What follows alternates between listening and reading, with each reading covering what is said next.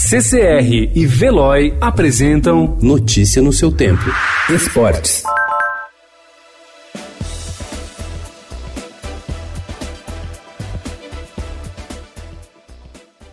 Compras de supermercado pela internet, preocupação com a angústia dos filhos, treinos físicos em casa e colaboração com outros compatriotas. Formando o terceiro maior contingente de estrangeiros no futebol dos Estados Unidos, os brasileiros têm procurado alternativas para sofrer menos enquanto estão enclausurados em casa no país que é o epicentro do novo coronavírus no momento.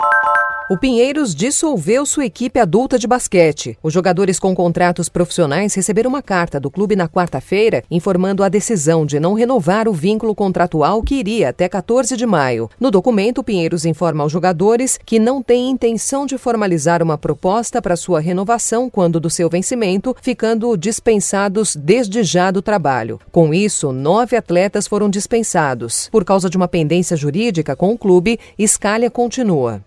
A diretoria do Botafogo de Ribeirão Preto está de olho na arrecadação de jogos futuros nesta temporada. A ideia surgiu durante a pandemia provocada pelo novo coronavírus e a equipe quer contribuir com a população e com a prefeitura da cidade, do interior paulista, em projetos contra a doença. Ontem, o clube lançou a campanha Ingresso Solidário Botafogo contra a Covid-19. A ideia é vender entradas antecipadas para os jogos da equipe e 100% do valor será doado à prefeitura.